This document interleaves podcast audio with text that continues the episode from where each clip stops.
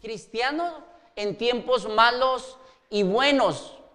Y mire, le quiero decir, yo creo que usted ya lo sabe, ah, está la confusión a veces entre tentación y prueba.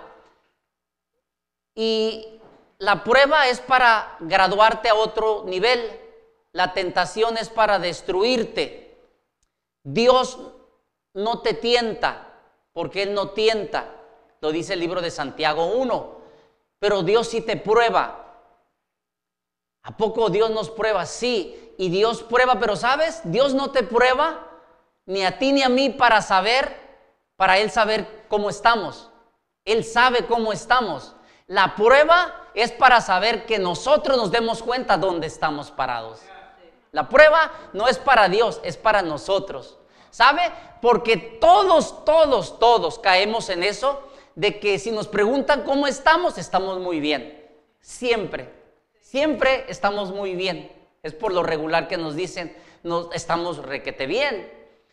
Y viene la prueba para saber si podemos irnos a otro nivel de bendición, de la presencia de Dios. Y, de eso se trata ahorita el tema. Cristianos en tiempos buenos y malos. ¿Por qué? Porque Dios nos probará con buenos tiempos y con malos tiempos. Con tiempos que para, ahí te va, para nosotros parece malo, pero en fin, en sí, veces no es malo. Pero va a estar en nosotros donde nos sostendremos.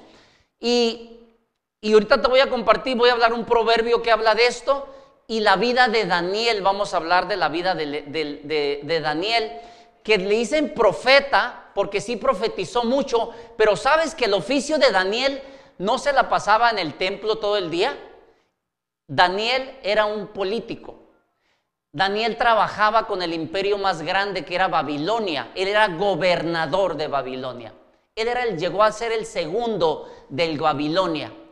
Así que Daniel era una persona muy influencia, pero vamos a ver porque no todo era color de rosa para Daniel al principio. Vamos a este proverbio, cristianos en tiempos buenos y malos. Proverbios, mira lo que dice este proverbio, proverbio 30. A los que están haciendo proverbios te animo, no te alejes, no te alejes. Si hiciste el reto, recupérate y estudia proverbios. Entonces dice así Proverbios 30. Vamos a leer el 8 y el 9. Y dice así, aleja, ayúdame, dice esta oración, hasta tú y yo la vamos a hacer. Una, dos, tres. Aleja de mí la falsedad y la mentira. No me des pobreza ni riquezas, sino solo el pan de cada día.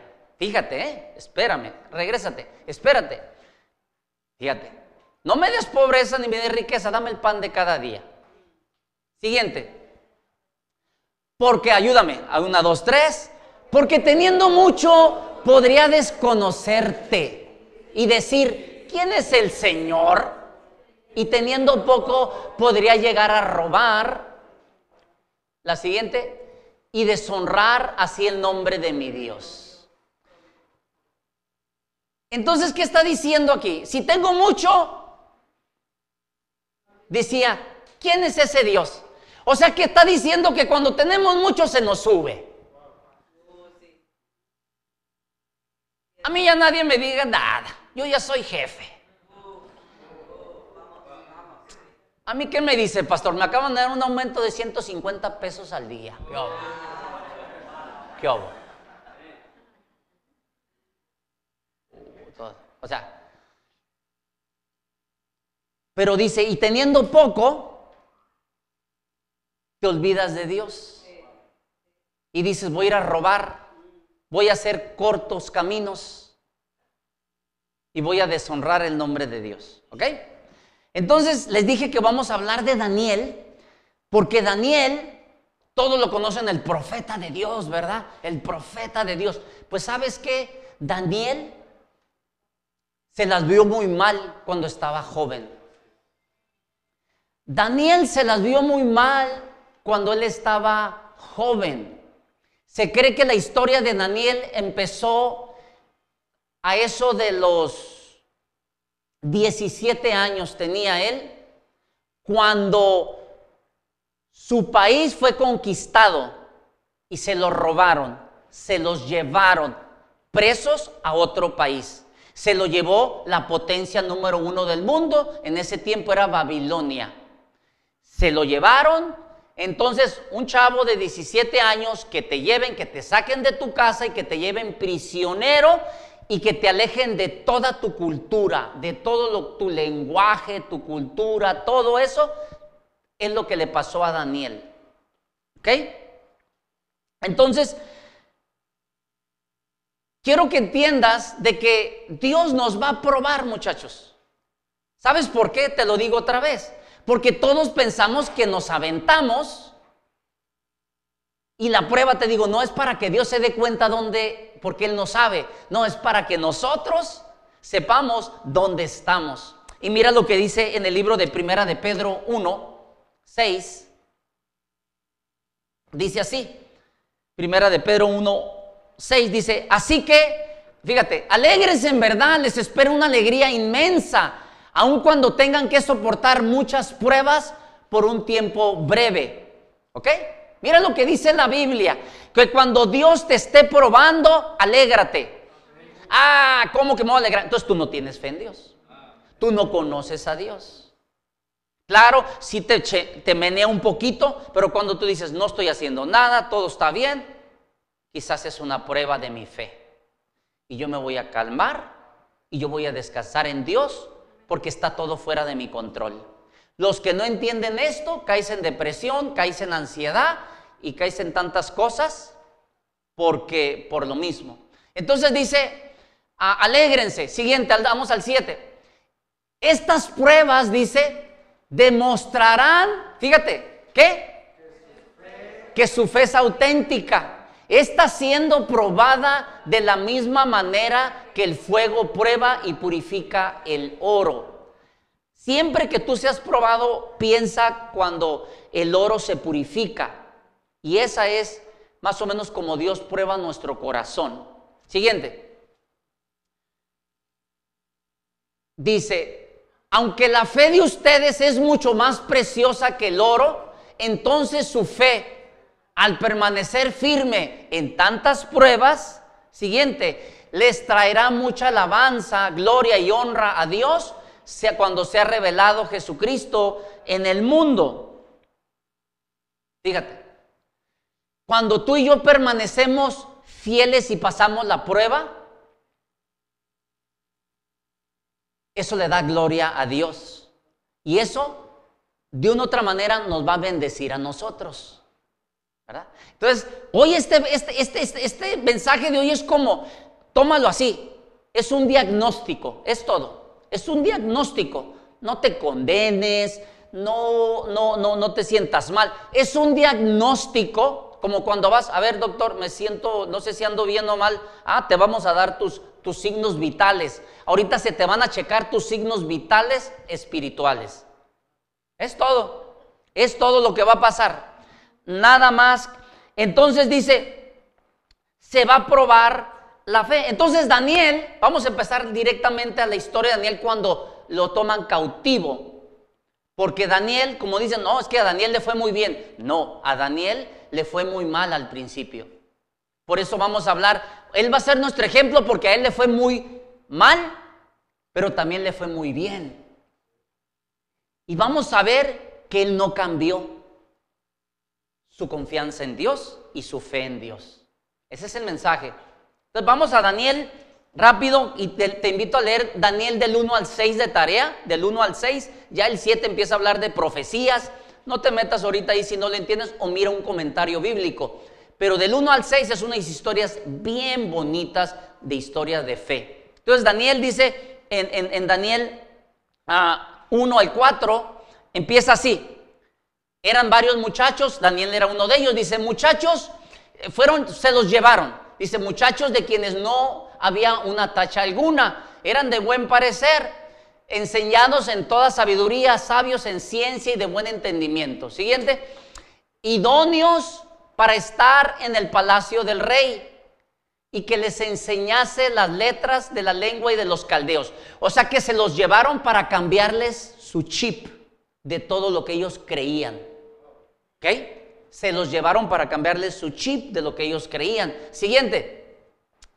Y les enseñó el rey, les, señaló el rey ración para cada día de la provisión de la comida del rey y del vino que él bebía y que los, y que los crease por tres años.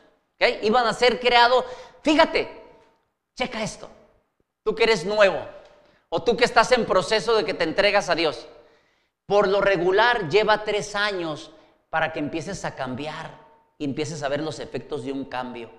Si tú eres nuevo y te frustras porque tienes un mes, tienes seis meses, tienes un año y todavía no cambias totalmente, no te rindas. No te rindas, sigue adelante. Si tú quieres empezar a cambiar hábitos, te va a llevar tiempo. ¿Qué te, hace pensar que duraste 20 años haciendo algo o 10 y en un mes quieres cambiar? No, por favor.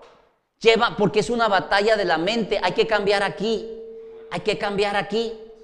¿Quieres cambiar tu manera de vivir? Cambia tu manera de pensar. Y tienes que empezar a pensar lo que Dios dice. Y mira, dice que tres años le iba a llevar al rey cambiar la mente de, Daniel y sus amigos. Siguiente. Para quien al fin de ellos se presentasen delante del rey. Siguiente. Entre estos estaba Daniel y Ananías y Misael y Azarías de los hijos de Judá. Siguiente. A estos el jefe de los eunucos, que eran los que ayudaban al rey, les puso nombre. A puso a Daniel Beltasar. Fíjate, hasta le cambiaron el nombre. La Ananías le llamó Sadrach, a Misael Mesac y a, Azarías Abednego. ¿Sí? Entonces les cambiaron hasta el nombre. ¿Ok? Siguiente. Daniel propuso en su corazón, dijo, ok, me conquistaste, ok, me tienes prisionero. Pero dijo Daniel, no me quiero contaminar con la porción de la comida del rey ni con el vino que él bebía. Pidió, por lo tanto, siguiente, al jefe de los únicos, no me obligues a comer, le dijo, no me obligues a comer lo que ustedes están comiendo. ¿Ok? Dijo, no me obligues, por favor, a comer lo que estás, lo, lo que ustedes están comiendo. Y dice, mira lo que le dice en el 10, en el verso 10 le dijo el jefe, oye Daniel, le dice en el verso 10, póngalo por favor, dice, dice, este se vio obligado a responderle a Daniel. En el verso 1, estoy en el capítulo 1, verso 10, este se vio obligado a responderle a Daniel, tengo miedo de mi señor, el rey, pues me asignó una comida y el vino. Y si te mira más flaco porque no estás comiendo, dice, me va a matar. Temo al Señor mi rey, tu bebida, los rostros más, siguiente, pálidos de los muchachos que son semejantes a vosotros. Condenaréis para el rey mi cabeza. Era de la versión nueva traducción viviente que tenía aquí. Dice el verso 11, el jefe de los oficiales le ordenó a un guardia atender a Daniel. Y le dijo en el verso 12, por favor, haz con tus siervos una prueba de 10 días.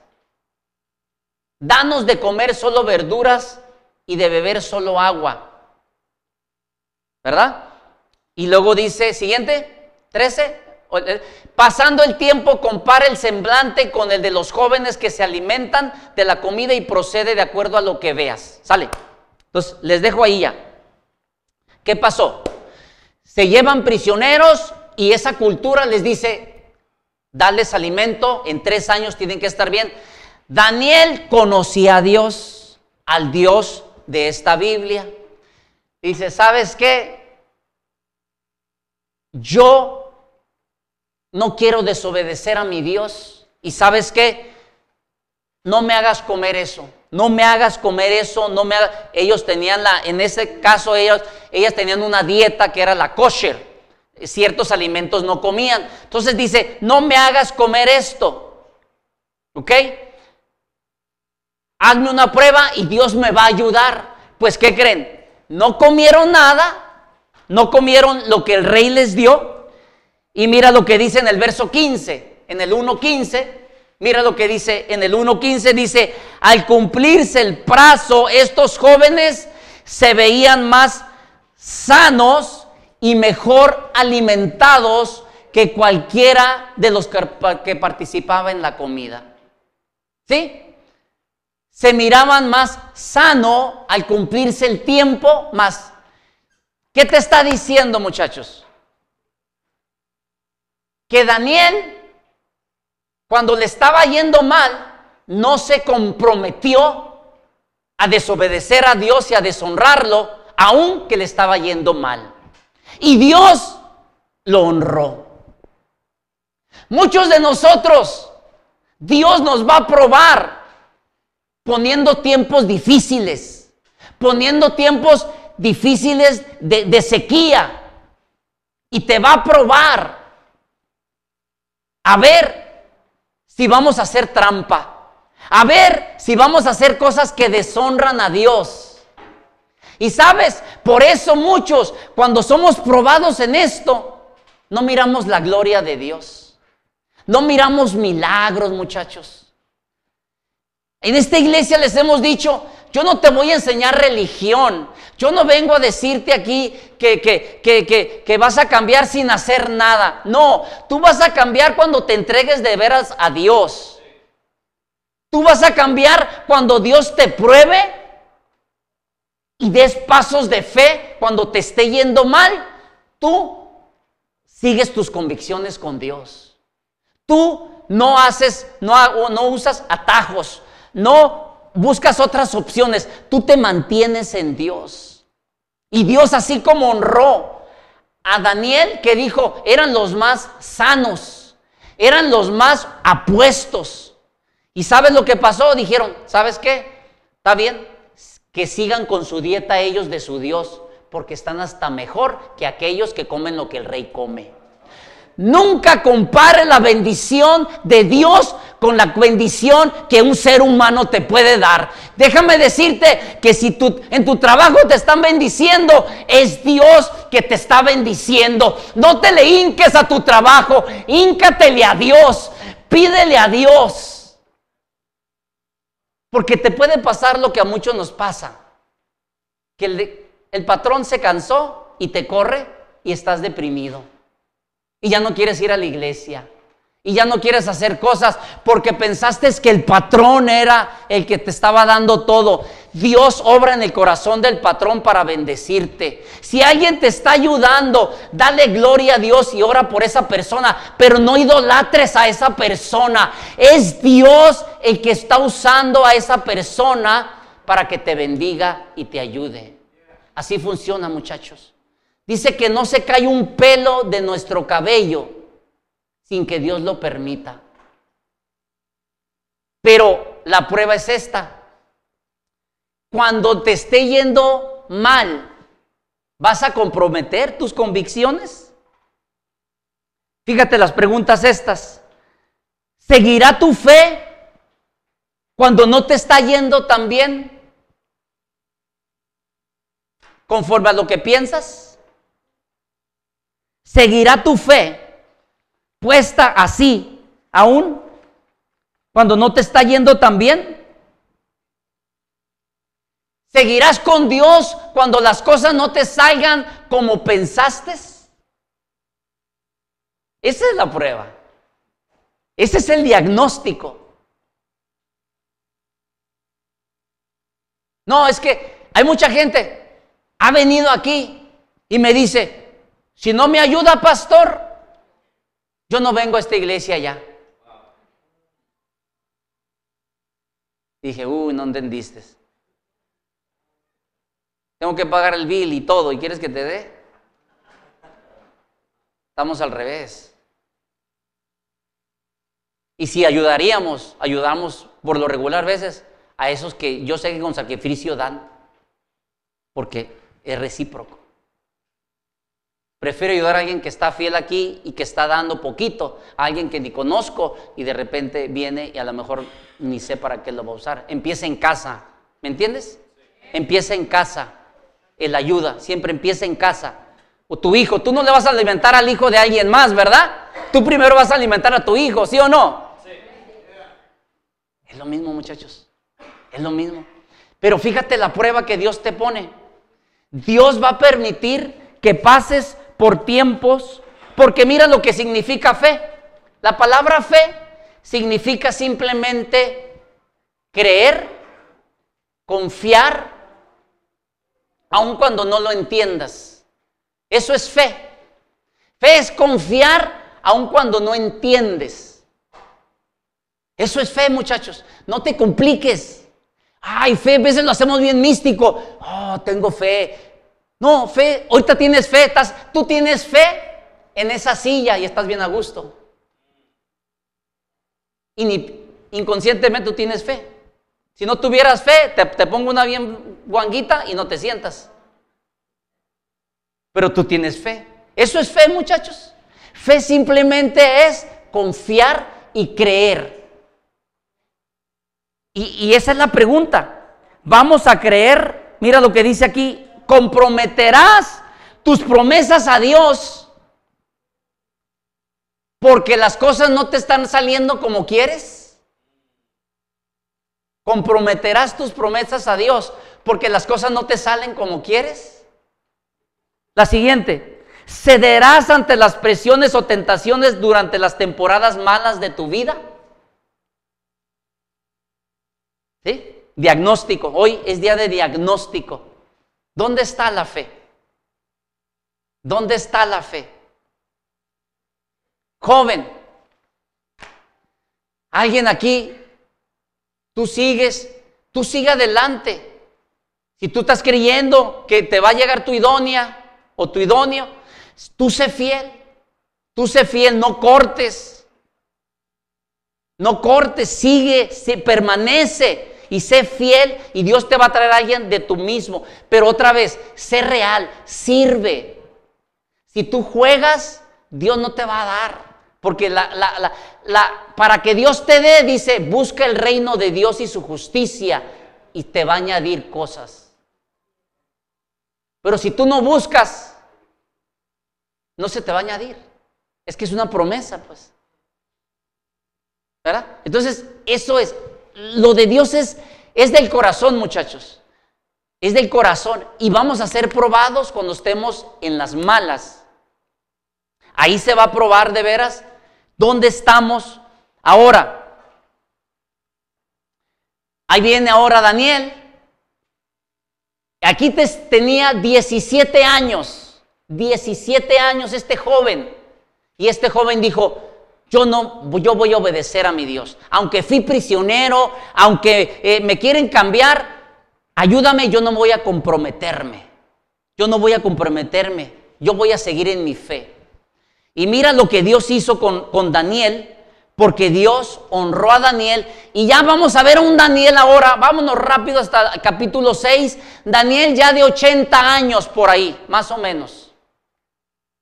Un señor ya hecho y derecho y dice, pronto Daniel mostró ser más capaz que los otros administradores, altos funcionarios, debido a la gran destreza administrativa. Daniel, el rey, mira lo que dice, el rey hizo planes para ponerlo al frente al gobierno de todo el imperio. Ese era Daniel. Tan así era ese hombre ya de 80 años que lo querían poner al frente del imperio. Ese haz de cuenta que ahorita, ¿cuál es el imperio? Estados Unidos dicen que es una potencia, China, diferentes. Pues eh, Babilonia era el imperio. Y dice, Dios lo honró y lo puso ahí. Ahora, aquí va a decir cuál era el secreto de Daniel. El secreto de Daniel. Mira, Daniel ya estaba, ya no era un prisionero, Daniel ya no era un esclavo, Daniel ya le iban a poner de vicepresidente del país más poderoso del mundo. ¿Ok? Ya era el más, el, más, el vicepresidente del, del país más fuerte del mundo. Y mira, mira el secreto, dice, ¿sabes qué? La envidia vino y luego dicen, ¿sabes qué? ¿Cómo hacemos caer a Daniel? Ah, sabían, ¿sabes qué? Hay que decirle al rey que todo el que no adore al rey y que adore a otro Dios, que lo metan, lo vienten con los leones. Esta era la forma de la cárcel antes, ¿no? ¿Cuánto dan gracias a Dios que ahorita te vas a la penny, pero no te vas a los leones? ¿Ah? o alguien quiere irse con los leones. Ahí es sentencia a muerte rápido. Ok, sabían y dijeron, engañaron al rey y le hicieron, ¿sabes qué, rey? Y el rey pasó un decreto, nadie va a adorarme más que a mí.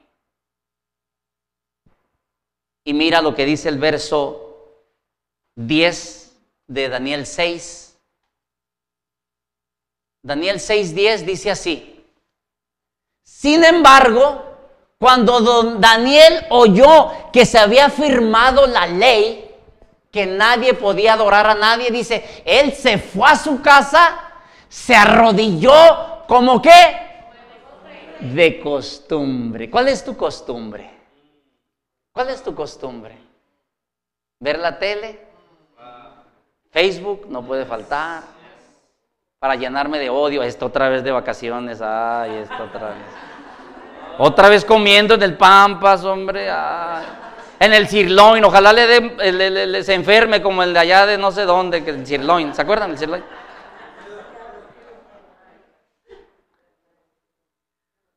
¿Cuál es tu costumbre? ¿Todo menos Dios? Es que estoy bien ocupado. Dice que la costumbre de Daniel se oyó que había firmado. Él se fue a su casa y se arrodilló como de costumbre en la habitación de la planta alta con las ventanas abiertas que se orientaban hacia Jerusalén y oraba un minuto rápido. Y apúrate Dios porque ya me voy. Tres veces al día, tal como que siempre lo había hecho. Ahí está el secreto. Ahí está el secreto.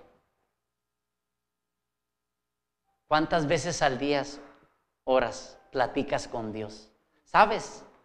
Yo te voy a decir, que tu vida espiritual no la hagas una rutina. ¿Quién te dijo que tiene que ser cinco minutos? ¿Quién te dijo que tiene que ser media hora? ¿Quién te dijo que tiene que ser una hora? ¿Quién te dijo que tiene que ser en un cuarto cerrado? ¿Quién te dijo que tiene que ser en una cierta posición? ¿Quién te dijo? ¿Será que por eso no quieres tener comunión con Dios? ¿Quién de aquí tiene una relación con su familia, con su hermana, su mamá, su pariente y siempre es lo mismo? No, siéntate aquí, aquí quedamos, ayer nos quedamos aquí y aquí otra vez. Todos los días ahí, en esa sillita, ahí en el sillón.